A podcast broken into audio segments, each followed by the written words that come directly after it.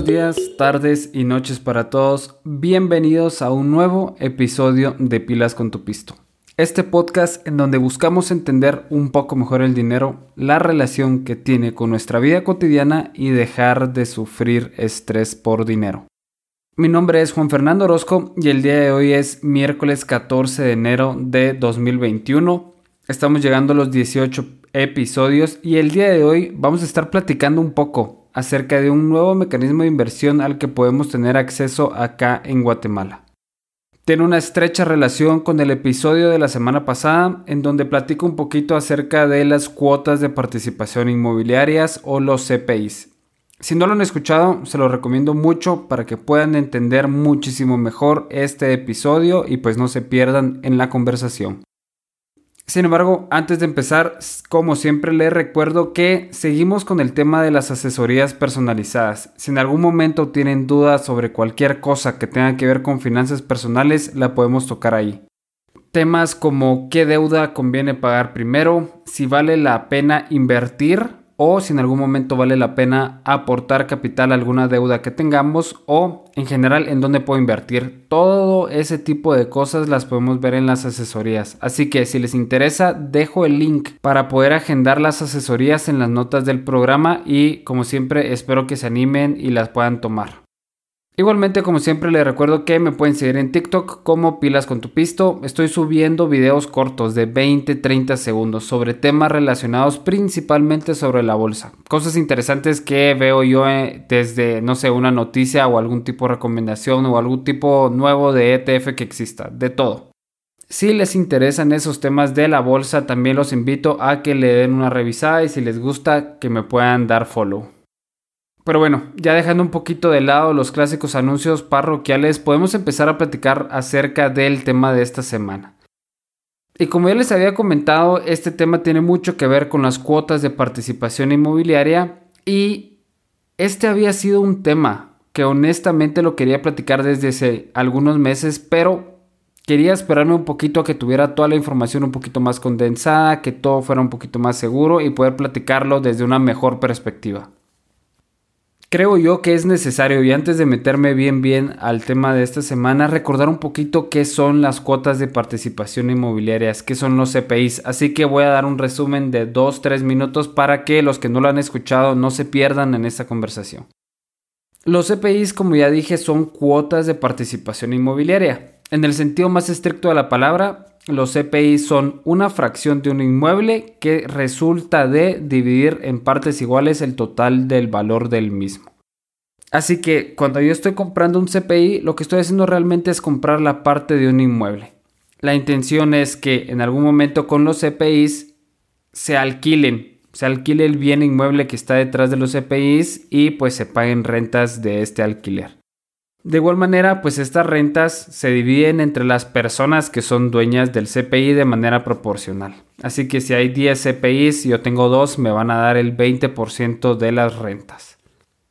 Hay diferentes razones por las cuales yo quisiera comprar un CPI. Algunas de ellas pueden ser como 1. No tengo el dinero para comprar el inmueble entero. 2. No quiero invertir tanto en dinero. 3. Quiero diversificar mi portafolio. O 4. Pues me gustó el proyecto y pues quiero participar. Además, creo yo que es importante recordar que podemos ganar dinero de dos formas principalmente. La primera es que por medio de las rentas que ya había platicado que genera el inmueble. Y la segunda es por medio de la plusvalía. La plusvalía, como ustedes pueden recordar, es el valor constante que va ganando el bien inmueble.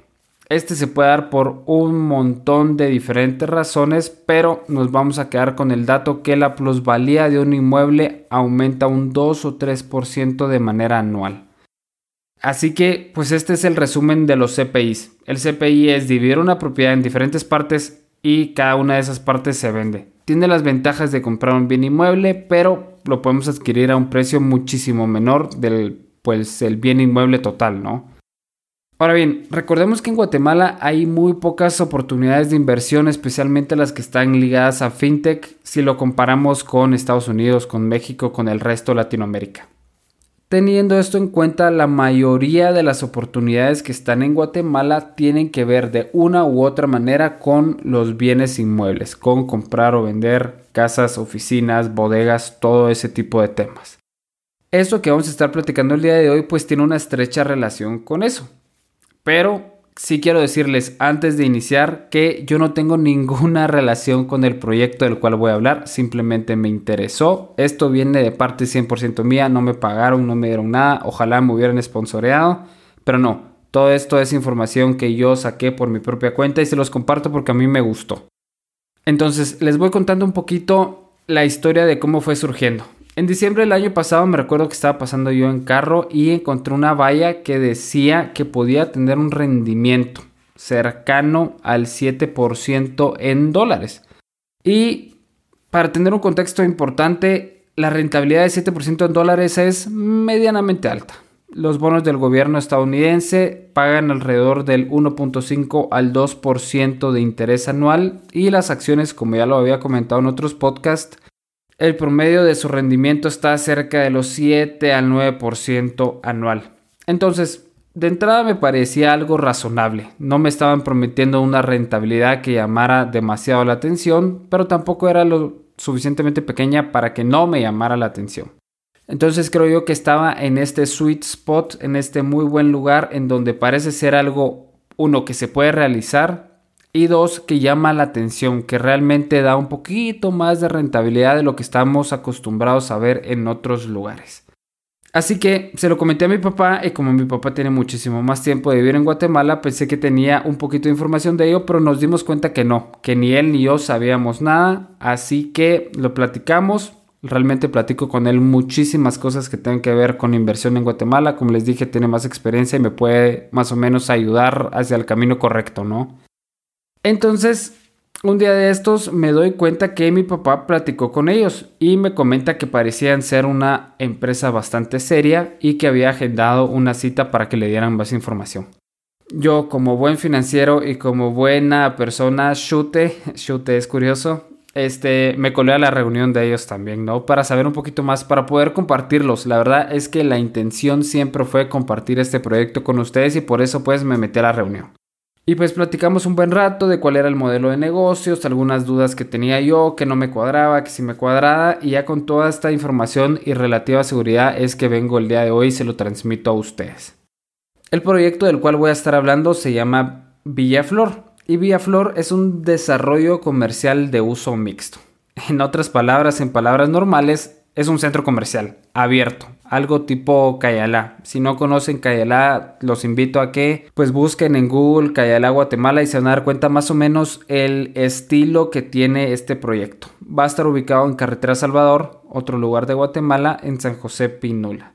La idea de, este eh, desarrollo comercial es pues tener locales comerciales que van desde lo más básico, una panadería, una farmacia, hasta cosas un poquito más grandes como lo son un cine, un gimnasio, ese tipo de locales comerciales. Y lo interesante es que ellos también van a ofrecer eh, oficinas, entonces cualquier persona que quiera alquilar una oficina va a poder tenerla ahí. El proyecto está dividido en fases y la primera fase es de 70 mil metros cuadrados. Esto es bastante, bastante grande, de los cuales 26 mil aproximadamente, un poquito más del 35% se va a alquilar. Lo demás pues son áreas verdes y parqueos y todo eso. El proyecto total tiene más de 200 mil metros cuadrados y 3 mil parqueos. Pareciera ser que por extensión va a ser el segundo centro comercial más grande de Guatemala. Entonces el proyecto es muy muy ambicioso. ¿Qué sucede? La oportunidad nace aquí cuando ellos deciden fondear parte de sus locales comerciales por medio de CPIs. Para que entiendan la posición de ellos, la realidad es que necesitan dinero para construir todo lo que están haciendo y tienen dos opciones. La primera es van a un banco y piden un préstamo bancario y pagan pues intereses por este dinero y la segunda es buscar algún inversionista que quiera aportar capital. ¿Qué hicieron ellos? Ellos se fueron por la segunda opción, que es pues pedirle dinero a un inversionista. Sin embargo, agregaron un pequeño twist, que en vez de tener uno, dos o una o dos empresas grandes, lo que hicieron es tener muchísimos inversionistas pequeños. Y de ahí es que nacen los CPIs. ¿Qué hacen con el bien inmueble? Lo que hacen es que lo dividen y lo venden al público. Entonces cualquier persona que tenga acceso a poder pagar el ticket de entrada o el monto mínimo de inversión, pues va a poder ser, entre comillas, dueño de una parte de este centro comercial. Ahora bien, pasemos a, los números, la parte más interesante de todo este episodio. El bien inmueble que se va a vender está dividido en 677 cuotas de participación inmobiliarias, las cuales 30% de ellas las va a tener la desarrolladora, quien está pues construyendo y viendo todo el negocio, por así decirlo, y el restante 70% se va a vender al público. Recuerden este dato, esta proporción 30% desarrolladora, 70% público y por público digo inversionistas calificados que puedan pues pagar el ticket de entrada. Aquí viene la parte interesante y la parte que es un poquito desalentadora, pero sigan escuchándome. Cada CPI, cada cuota tiene un costo de 10 mil dólares y la cantidad mínima de inversión son 3 CPIs. Entonces, tu ticket de entrada mínimo son 30 mil dólares. Yo me recuerdo que siempre en este podcast lo que tratamos de hacer es darles a ustedes inversiones que puedan ser adquiribles por todas las personas. Y yo sé que 30 mil dólares está lejos del presupuesto de la mayoría de las personas que me están hablando. Sin embargo, como les dije antes, creo que es una inversión bastante interesante. Entonces, no se desesperen, no le pongan pausa, no se salgan, escúchenme por favor y les voy a decir cómo en algún momento esto sí se puede transformar en algo que vale la pena invertir en. Lo interesante aquí es que ellos lo que están prometiendo, y el prometiendo entre comillas, como siempre con todas las inversiones, es un 7% de rentabilidad. Y además te aseguran un 2% de plusvalía anual. Recordemos aquí que la rentabilidad, o sea, el dinero que se saca de las rentas, sí es líquido y significa que pues cada cierto periodo de tiempo te van a estar depositando tu cuenta de banco tus rentas. Sin embargo, la plusvalía no es líquida. Eso significa que en ningún momento te van a estar depositando la plusvalía. La plusvalía o el valor que aumenta el bien solamente lo vamos a poder ver reflejado cuando en algún momento nosotros deseamos vender el bien inmueble o el CPI. ¿A qué se traduce esto? Que si lo compramos a 10, mañana lo podemos vender a 12 o a 15 o a 20, dependiendo del tiempo que pase, ¿no? Como les dije, teniendo en cuenta que es bastante dinero y no todas las personas tienen 30 mil dólares ahí flotando, ellos lo que hacen es que te ofrecen un plan de financiamiento. Ellos te pueden financiar desde 1 hasta 7 años, ¿no? La idea entonces, igual que un apartamento, es como dividirlo en dos. La primera parte es toda la fase de construcción y te piden un enganche y toda la segunda parte es pues cuando ya está el bien inmueble funcionando. Lo que ellos te piden para poder empezar es un enganche mínimo de 5 mil dólares, el cual podemos tener hasta junio de 2022 para terminar de pagarlo. En esta fecha es cuando se planea que todo el edificio esté terminado y empiece a rentarse. Toda la fase 1 de este proyecto enorme debería estar lista para esta fecha, ¿no? Entonces, para eso ya tuvimos que haber pagado 25 mil dólares, perdón, y quedan restantes 25 mil dólares, los cuales tendríamos que ir pagando en el tiempo que nosotros deseamos. Como les dije, puede ser desde 1 hasta 7 años. Entonces, ya vámonos a un ejemplo concreto, ¿no? Digamos que cómo se verían los números si yo quisiera comprar 3 CPIs que se traducen a 30 mil dólares pagando el enganche mínimo con los meses restantes de acá hasta junio y pues usando los 7 años de financiamiento que ellos me dan. Esto se traduce a que estaríamos haciendo el pago del enganche en 13 cuotas mensuales. Cada cuota mensual sería de 384 dólares. Una cifra que es alta, pero creo que en algún momento si nos esforzamos lo podríamos llegar a hacer. Hay que recordar que igual como cuando se compra un apartamento, cuando el enganche es fraccionado, estos pagos no generan intereses. Entonces todo lo que está haciendo aquí es un pago a capital. Ahora bien, tenemos 25 mil dólares pendientes de pagar y digamos que pues vamos a buscar la mayor cantidad de, tiempo para financiarnos, que son los 7 años que había comentado. La tasa que voy a tomar de referencia es del 10% anual. Esta tasa es pues para el préstamo bancario que en, alguno, en algún momento nosotros deberíamos de tomar para pues pagar el CPI.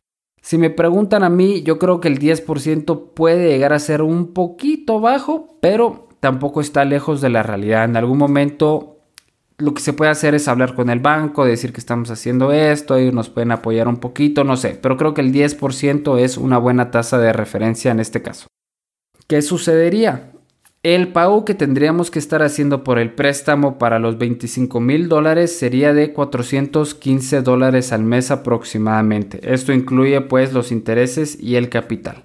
Sin embargo, por tener los CPIs, yo voy a estar recibiendo rentas que mensualmente representarían 175 dólares. Entonces, digamos que tenemos un ingreso de 175 dólares de renta y un egreso de 415 dólares que va a servir para pagar el préstamo bancario. Si sumamos estos dos movimientos, lo que tenemos es un egreso neto de 240 dólares. En otras palabras, técnicamente solo estaríamos pagando 240 dólares para pues tener los tres CPIs de manera mensual por 7 años. Y este es el punto, este es el punto con todos los bienes inmuebles que en algún momento nosotros vayamos a comprar para inversión. El punto es que este se rente y nos ayude a pagar parte del préstamo. Si somos muy estrictos, técnicamente hablando lo que debería suceder es que la renta debería ser suficiente para pagar el préstamo. ¿Cómo podemos hacer eso? Aumentando el enganche. Esa es la única manera o en algún momento pues eh, poniéndolo a más, a más plazo, no 7 años sino 10 o 15 o 20 años. Como en este momento estamos haciendo un ejemplo en concreto con el enganche mínimo y con el máximo de años que se puede, este, que te están dando de financiamiento aquí, es difícil que empaten las rentas que te van a ingresar contra el pago del préstamo que va a salir. Sin embargo, yo sé que este es solo un ejemplo y que la realidad de cada uno de nosotros es diferente. Y aunque estemos lejos de tener este monto, sí es interesante por lo menos ir viendo cómo se mueven los resultados cambiando las variables. Teniendo esto en cuenta, en las notas del programa voy a dejar el link a una calculadora de parte de ellos para que puedan ir viendo diferentes escenarios. ¿Cuáles pueden ser estos escenarios? Pues tener más cuotas de participación inmobiliarias, no solamente comprar 3, sino comprar 5 o pues tener un mayor pago de enganche. No poner solo los, eh, 25, los 5 mil dólares, sino poner 10 mil dólares. Digamos que nos queremos esforzar mucho en estos próximos 12, 13 meses. Otra variable que podemos poner es menos tiempo de préstamo. Digamos que no nos queremos endeudar 7 años, sino que solamente 5. Entonces eso también lo podemos cambiar. Yo les digo, hay mil escenarios que ustedes pueden ir probando, ustedes pueden ir tratando de ver cuál es el que se acerca mejor a la realidad que ustedes buscan. Ahora bien, siempre existe la posibilidad de que alguien de ustedes tenga 30 mil dólares ahí flotando o más y que puedan pagarlo todo sin la necesidad de financiamiento. Si lo hacemos de esta manera, de un pago, lo que hace Villaflor es que nos da un pequeño descuento sobre el precio de venta de cada uno de los CPIs. ¿Cuánto es el descuento? Pues depende de pues, cuántos vayamos a comprar pero el descuento va desde el 10% hasta el 30%. Yo creo que en algún momento cuando ya estamos manejando cifras de 30, 40, 50 mil dólares, todo se vuelve absolutamente negociable. Entonces, si en algún momento ustedes tienen el dinero, los invitaría fuertemente a que traten de negociar el mayor descuento posible. Ahora, la pregunta que, tenía yo y que luego me, me resolví solito es, ¿por qué hacen esto? ¿Por qué te darían descuento? Y pues es esta realidad financiera que se llama el valor del dinero en el tiempo. Y les voy a poner un ejemplo para que lo podamos entender. Si yo tengo el dinero y técnicamente no tengo que pagar hasta junio de 2022, lo que puedo hacer es invertir en cualquier otro mecanismo de aquí a junio de 2022 y pues obtener rendimientos de ese dinero. Villaflor lo que hace es tener en cuenta esta realidad y pues te dan este descuento para que también sea justo para nosotros, para los inversionistas y para que se haga atractiva la inversión. Entonces, si ellos te dan un descuento, pues es como tener una rentabilidad de tu dinero también, solamente que no la vas a ver líquida, sino que en algún momento la verías en la plusvalía o en el precio final. ¿Por qué? Porque en vez de comprarlo a 100, lo estaremos comprando a 70 y pues para junio de 2022 ya costaría 100. Entonces, pues ahí tenemos el rendimiento que en algún momento sería justo para los inversionistas. Entonces les quiero platicar un poquito de cuáles fueron las razones por las cuales a mí me interesó el proyecto. Creo que la primera es que después de hacer un poquito de investigación, la desarrolladora que está detrás de Vía Flor, que es HPV si no estoy mal, es una empresa grande que lleva bastante años en el mercado guatemalteco, que se ha probado con el tiempo y que pues tiene otros proyectos que no son solamente este tema de desarrollo de bienes inmuebles de uso mixto, sino que tienen apartamentos, tienen oficinas, tienen diferentes proyectos. Seguro, me gustó mucho que te aseguran una rentabilidad, tanto en rentas como en plusvalía. No sé si se recuerdan, pero les había comentado que ellos tienen el 30% de los CPIs. Esto tiene dos ventajas o nos dice dos cosas. Uno es que ellos creen en el proyecto, o sea, ellos tienen skin in the game, como dicen ahí, o sea, están literalmente atados a que el proyecto vaya bien. Segundo es que al tener ellos 30% de los CPIs es más fácil que le prometan a los inversionistas los rendimientos o por lo menos que se los traten de asegurar. ¿Por qué? Porque digamos que ellos al tener un 30% sacrifican parte de su rentabilidad si algo va mal. Ejemplo más concreto, digamos que se alquila solamente el 85% de los locales comerciales. Yo como inversionista me daría miedo que mi rendimiento se hubiera afectado por eso, porque es algo a lo cual yo no tengo pues acceso a cambiar, por así decirlo. Entonces lo que hacen ellos es que si se renta el 70% de los locales comerciales, yo como inversionista voy a recibir un 100%. ¿En qué se traduce esto? En que ellos ponen la rentabilidad de a mí como inversionista por arriba de la de ellos como desarrolladora. Entonces, si los locales comerciales están alquilados por arriba de un 70%, yo inversionista recibo el 100% de mis rendimientos. Tercero, me gustó mucho la filosofía que tienen y que hace muchísimo sentido con pilas con tu pisto y esta es democratizar las inversiones. Si no fuera por medio de estos CPIs, poder tener acceso a este tipo de proyectos sería casi imposible. Cuarto, y parte ya lo había platicado un poquito antes, es que ellos se encargan de la administración. Ellos buscan quién lo va a rentar, ellos reciben los pagos, ellos reparten los dividendos o la rentabilidad, ellos se encargan de la seguridad, de la administración, de absolutamente todo. Yo lo único en lo que realmente me tengo que preocupar es pues en invertir. Finalmente, el proyecto en general me hace sentido. Es un proyecto que está bien ubicado, es un proyecto que está pensado como un centro comercial funcional.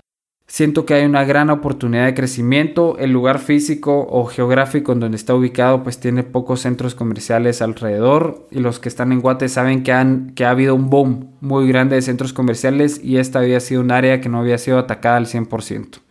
Entonces creo yo que es un proyecto que me hace sentido a mí, Juan Orozco, y que trato de transmitírselo a ustedes para que hagan su propia opinión como siempre. Ahora bien, siempre me gusta recordarles que hay algunos riesgos que vienen con la inversión, especialmente sabiendo que en esencia lo que estamos haciendo es aportar capital y el capital conlleva riesgos. ¿Qué puede suceder? Yo creo que hay una gran, gran gama de cosas que puede suceder. Por ejemplo, puede ser que la construcción no termine a tiempo y por lo tanto no nos paguen los rendimientos cuando nosotros queríamos, pero pues nosotros que en algún momento adquirimos un préstamo bancario para financiarnos, pues sí vayamos a tener que continuar pues haciendo los pagos al banco. Segundo, puede ser que no se logre rentar al precio que ellos querían o que no se logre rentar más del 70%, por lo que pues no vamos a recibir toda la rentabilidad. Puede ser también que venga otra ola de la pandemia y todo se cierre de nuevo. Puede ser que venga un terremoto y se caiga el edificio, no sé, ya estoy diciendo cosas ahí un poco fuera del espectro de lo normal, pero pues hay riesgos, eso es lo que quiero transmitir, hay riesgos, esta no es una inversión 100% segura como lo es en un banco, pero pues sí tiene bastante atrás de ella, bastante que en algún momento nos asegura que todo va a salir relativamente bien. Como les digo, hay todo un abanico de posibilidades sobre lo que puede suceder en el futuro. Lo importante aquí siempre es tratar de entender los riesgos y tomar una decisión consciente de lo que estoy haciendo. Al final, en teoría, los beneficios deberían de superar a todas las ventajas que nosotros podamos ver. Y pues esto era todo lo que les quería dejar el día de hoy. Les quería dejar que se pudieran hacer una buena idea sobre el mecanismo de inversión llamado Vía Flor, que sigue el modelo de estos CPIs, de estas cuotas de participación inmobiliarias, los beneficios que tienen y los posibles escenarios en donde pueden salir un poquito mal las cosas. Sin embargo, como ya les había comentado, me encantaría que ustedes, si en algún momento les interesa el proyecto, hicieran su propia investigación. Si en algún momento quieren hablar con una persona que habló con mi papá y conmigo, con mucho gusto les puedo pasar el contacto. Es una persona que está muy preparada y que pues explica las cosas de una excelente manera. Y pues este es el punto de pilas con tu pisto. Creo que el punto siempre es estar en esta constante búsqueda para poder traerles más y más mecanismos de inversión como en algún momento es Flor, como en algún momento fueron los fondos de inversión que logré encontrar estos mecanismos diferentes, mecanismos ingeniosos que podemos encontrar en Guatemala.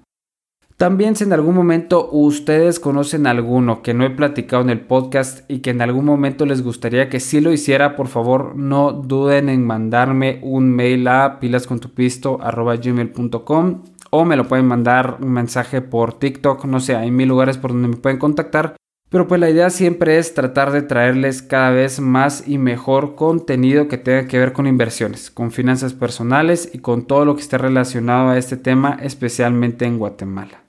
Como siempre, les recuerdo que me ayudan muchísimo si me dan follow en Spotify. Creo que ya no se pueden dejar reviews en Apple Podcast.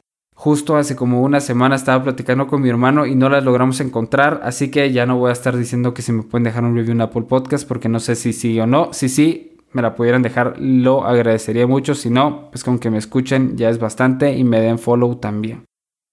Les recuerdo que también estoy en TikTok como Pilas con tu Pisto, son temas de la bolsa, pero que siempre tienen una relación con las finanzas personales. Si no tenemos dinero, no podemos invertir. Muchísimas gracias por haber escuchado hasta acá y espero verlos próximamente en el siguiente episodio de Pilas con tu Pisto.